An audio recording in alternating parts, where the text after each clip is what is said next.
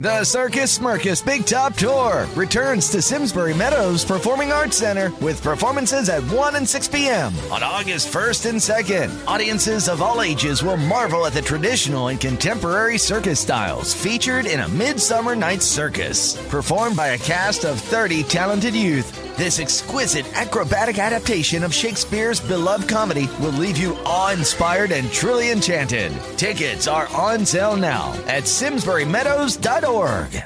La vuelta de la Polla Record lo tomé como alguien que. y que esa persona ya estaba muerta y que nunca más iba a estar a mi lado. Y realmente cuando me enteré que volvía fue como, como ver un fantasma, ¿no? Hola, soy el Reno Rodolfo y esto es la Podcast Record. Navidad, Navidad, porque llegó Navidad. Navidad, Navidad, cantemos con alegría. Navidad, Navidad. Cómo me gustan los resúmenes de fin de año. Ese compilado de mejores momentos. Los mejores goles de Rabona, las mejores frases en conferencia de prensa. Un uh, ¿te acordás de eso? Constante. Un ¿Este año fue eso? La podcast record y sus grandes momentos. Jingle bells, jingle bells, jingle all the way. Oh, what fun it is to ride in a one-horse open sleigh. La podcast record y el espíritu de las fiestas. Pero la fiesta que genera la polla récord. Esa es nuestra Navidad. Evaristo es nuestro Santa Claus. Batra, Sepulcro Punk y Salón Purredón, de cuando estuvo compartiendo escenario con Evaristo y algo más. Yo voy a Uruguay porque tocaba en el Teatro de Verano, la Polla Record, y teloneaba la- eh, Navajada, y después tocaba La Tabaré, que es una banda histórica de, Uruguay con buen contenido de letras y música bastante variada. Y Tabaré me invitó a cantar un tema ese día. Fui, probé sonido con La Tabaré, todo el momento me mira Evaristo y me dice, ¿y vos qué haces acá? Como, viste, se te cruza en la pantalla como, vos no sos de acá, vos sos de allá, ¿viste? Bueno, quedamos hablando con Evaristo un rato ahí, bueno, a la noche voy, canto mi canción con el coso, está el enano de la vela, le presento a Evaristo. Ya después de tocar todo, yo me puse a tomar birra, venía a la polla. Estábamos a punto caramelo. Y entonces en un momento viene Evaristo y me dice, vení, vení, vení, vení. Vení, vení, vos, porque yo pensé que íbamos a hacer la, la- maldad, ¿viste? Me lleva para acá, vení, vení, vení. Abre tú un papel gigante. Yo dije, bueno, yo ya me estaba limpiando la nariz, todo haciendo el canuto. Y me dice, de estos temas, ¿cuál te querés cantar? Me dice. Yo todavía estaba pensando en tomar. ¿Y, y la merca? Acomodando el mantel, ¿compraron servilletas? No vamos a poner el rollo de cocina arriba de la mesa que queda como el culo, ¿eh? ¿Te acordás de esa primera nota con Evaristo? Estamos en comunicación con Evaristo. Lo más curioso de lo de la polla récord, ¿sabes qué fue? Que fue verdad. Yo estuve allí y sé lo que hubo, pues ya te digo que sí, que lo más curioso es que fue verdad, pero a mí me montas en un cohete. Soy el primer estúpido que pisa el planeta Marte y no creo que me diera la mitad de impresión que haber estado en la polla. A todo llegamos tarde, ¿eh? Los aeropuertos, bueno, di que fuimos cuatro veces, ¿no? Para cuatro veces que estuvimos en los aeropuertos, yo me fijé en una cosa, que solo levantaban la voz los locos, los niños y los del comando Paco Martínez Soria. Éramos una cuadrilla de aldeanos, yo creo que nos despertamos un día en una tabla de surf, venían unas olas muy gordas y para ser de secano yo creo que no, no surfeamos mal. Pero no soy chulo porque estuve en un grupo, yo era chulo antes. Antes, el grupo no me volvió chulo, es como uno que se droga y es idiota, dice, la droga lo volvió idiota. No, es un idiota que además se droga. ¿Qué hostias pasa aquí? ¿Cómo puede ser que en una canción de un minuto y pico, que la letra dura un minuto y todo el mundo la canta, eh, están todos eh, pensando exactamente en lo mismo cuando están cantando lo mismo? ¿A que no? ¿Qué te apuestas? ¿A que de 10.000 mendas que están cantando la letra del salve, eh, 8.000, hay 8.000 opiniones diferentes? De ahí salió el no somos nada, pero el no somos nada es como también otro intento muy barato y muy pobre y muy aldeano, ¿no? De, no somos nada y me pueden contestar, ¿y a mí qué me importa, gilipollas? Que fútbol es una mierda, ha sacado canciones eh, pensadas con mi mente contra el fútbol, todo lo que tú quieras, pero le meten un gol al Celta es como si me dieran una patada en los huevos, tío.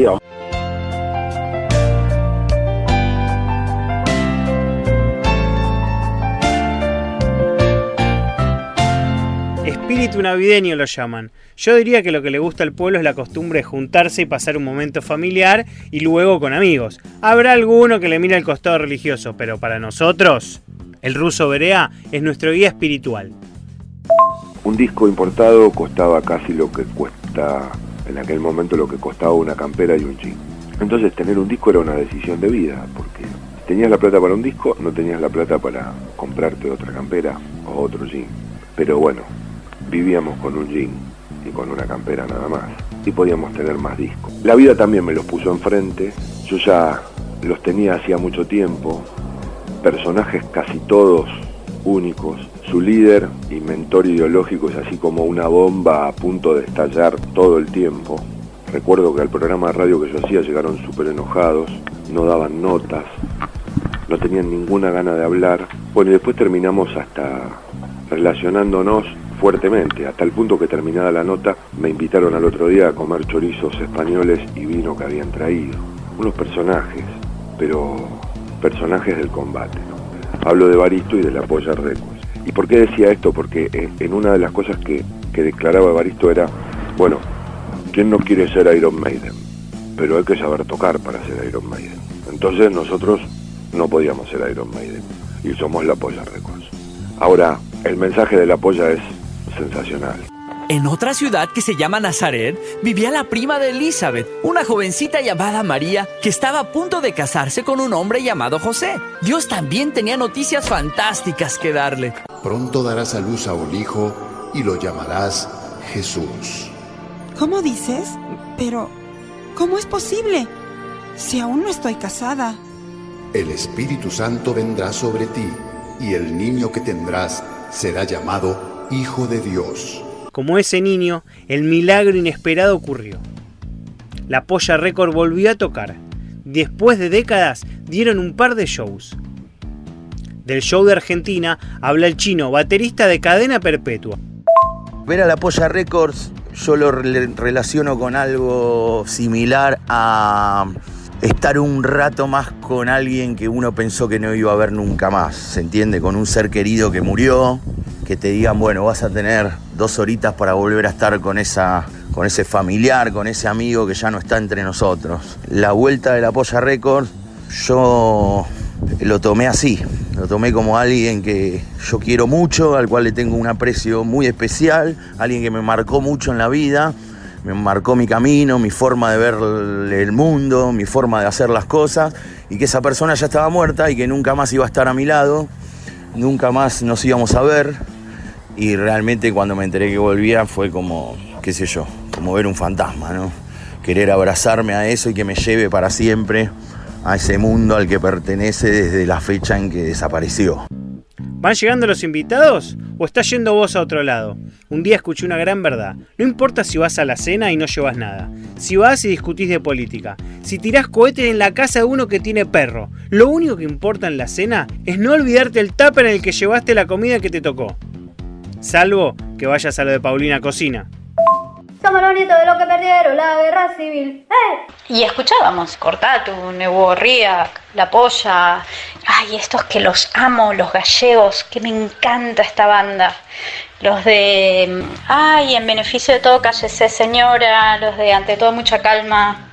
Siniestro, siniestro total. Ay, me encanta siniestro total. Pero un poco es esa la relación como un poquito de afuera, un poquito de saberse los temas, los temas principales y algunos no tan principales también.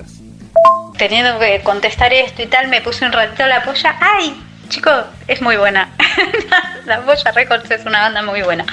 Eh, nada, hacía un montón que no, que no escuchaba, que no me ponía así a escuchar y está muy bien. Y creo que sé más canciones de las que de las que creo que sé porque tipo busqué y encontré Lirios que es una canción que me encantaba. Claro es muy vieja yo qué sé de una canción muy vieja pero es muy buena es muy buena y las letras son muy buenas.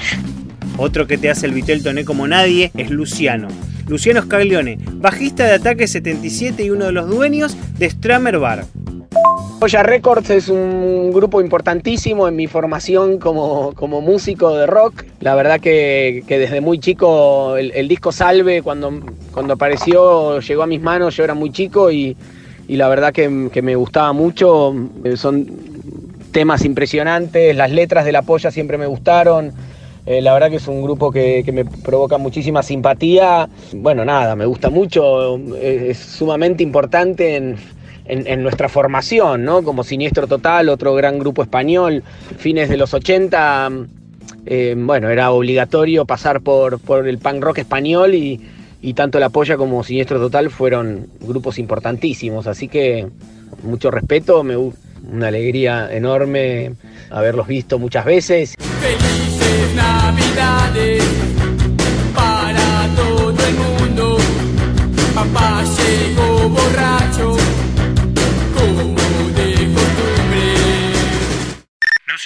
Darle clic al botón seguir en Spotify para enterarse de nuevos capítulos. ¿Qué beben? ¿Qué toman? Sidra, cerveza, vino, fresita, frisé, pisco sour. ¿Cuál es la bebida favorita para Navidad? Y para maridar la polla, Nati Torres, El cóctel que se me ocurre es el calimocho, que es eh, la mezcla de vino con coca, muy popular en España. Justamente la idea de ellos y de nosotros me refuerza toda esta cuestión de lo popular y es una mezcla muy popular.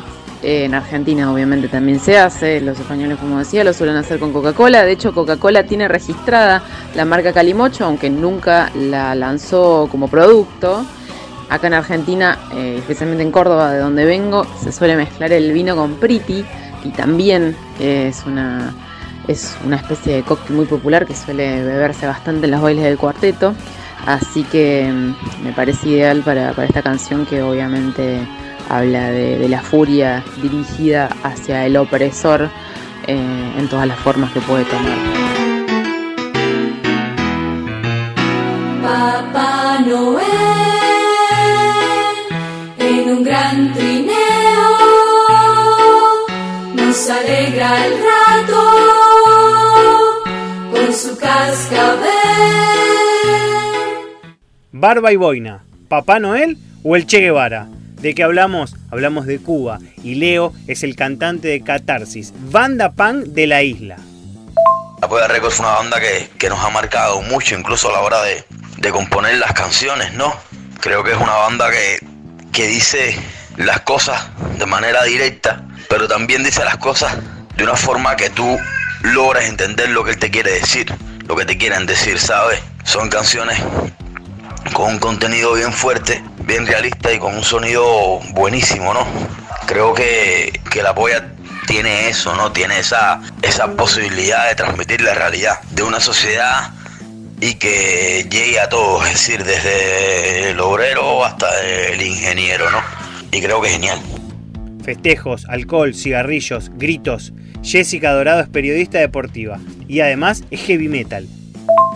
Hay muchos, muchos puntos en común entre los cantantes y los locutores y el cómo se aplica la voz al trabajo. Cada uno termina teniendo su propia técnica porque en definitiva todos los cuerpos son diferentes y todos reaccionamos a estas cosas que le hacemos al cuerpo de una manera muy distinta, pero creo que hay algo básico que es ejercicios físicos que tienen que ver con los movimientos de cuello, de hombros y de, cabeza.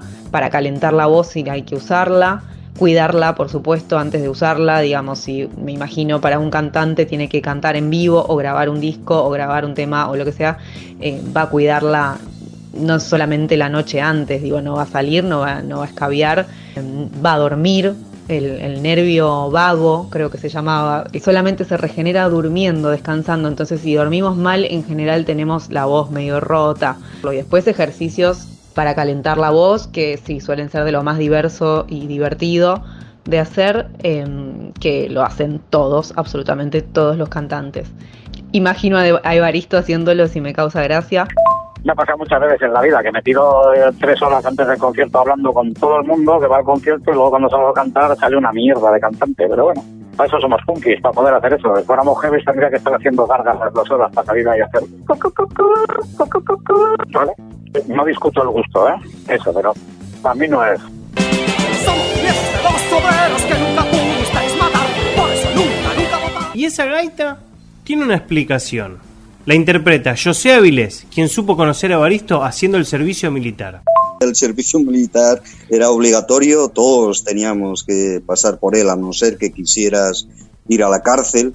Y haciendo el servicio militar, pues coincidieron Evaristo y él, se hicieron muy buenos amigos. Y Jos Avilés, bueno, pues pa, como no quería coger un arma, se metió en la banda de música. Y en la banda de música, como eh, estaba haciendo la mili en Galicia, pues había una sección de gaiteros y aprendió a tocar la gaita gallega, aunque él era asturiano. Y después, cuando acabó el servicio militar, vino para Asturias, se compró una gaita asturiana y estando en Avilés lo llamó Evaristo para colaborar en un tema y fue la gaita que se grabó en el No Somos Nada famoso. En el final del tema se puede escuchar esa banda militar perfectamente.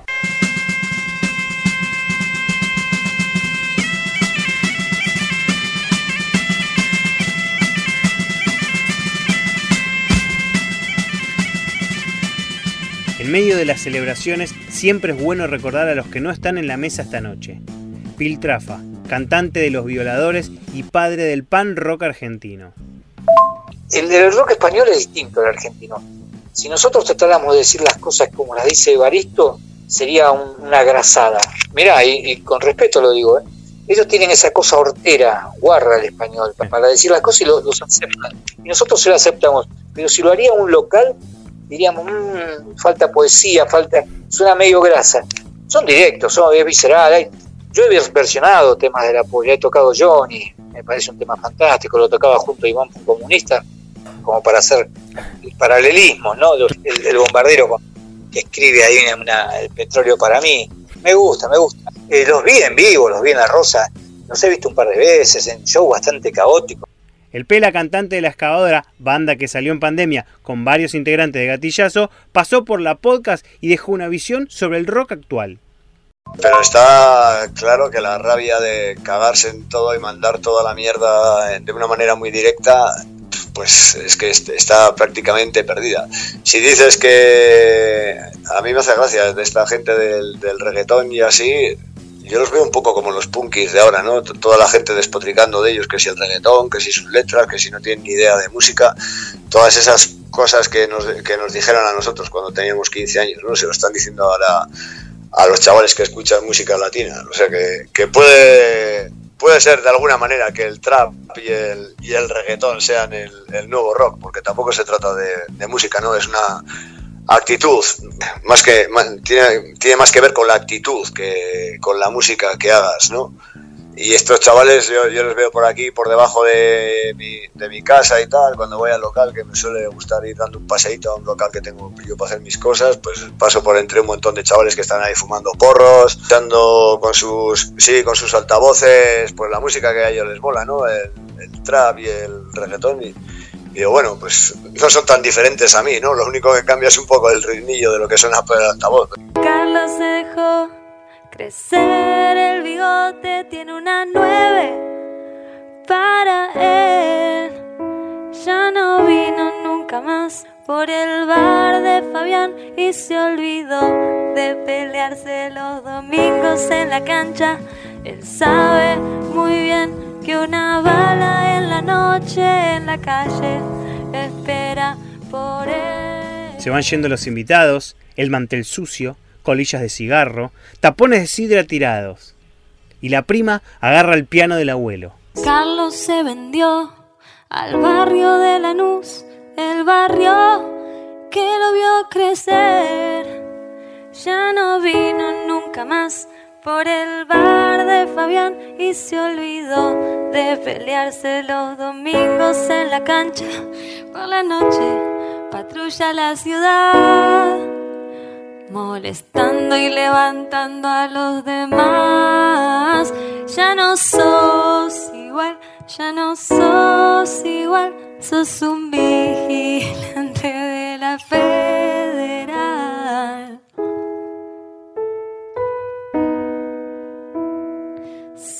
Sos buchón, buchón. Nos vamos. Fin de fiesta.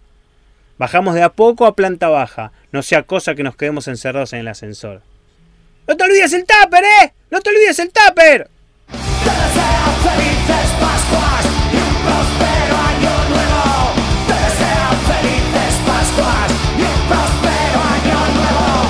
No se olviden de darle clic al botón seguir en Spotify para enterarse de nuevos capítulos. ¿Sabés que ahora podés colaborar con la Podcast Record? Busca en las redes sociales el link que te lleva a Cafecito App y donás el valor de un café a la Podcast Record.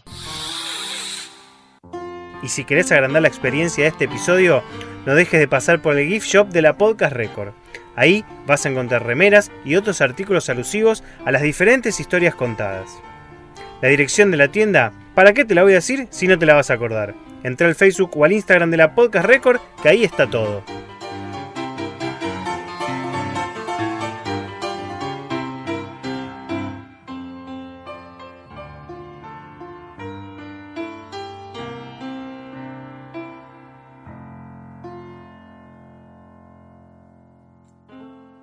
Raise a pint to summer at Brewstock on Saturday, August 5th from 1 to 5 p.m. at Simsbury Meadows Performing Arts Center. Enjoy samples from eight local breweries, food from Frankie's Food Truck, along with live music from Wimbash Sound System, Organized Chaos, and Jeffrey John Band. Standard and designated driver tickets will be available for purchase. Please feel free to bring your own seating and stay for the day.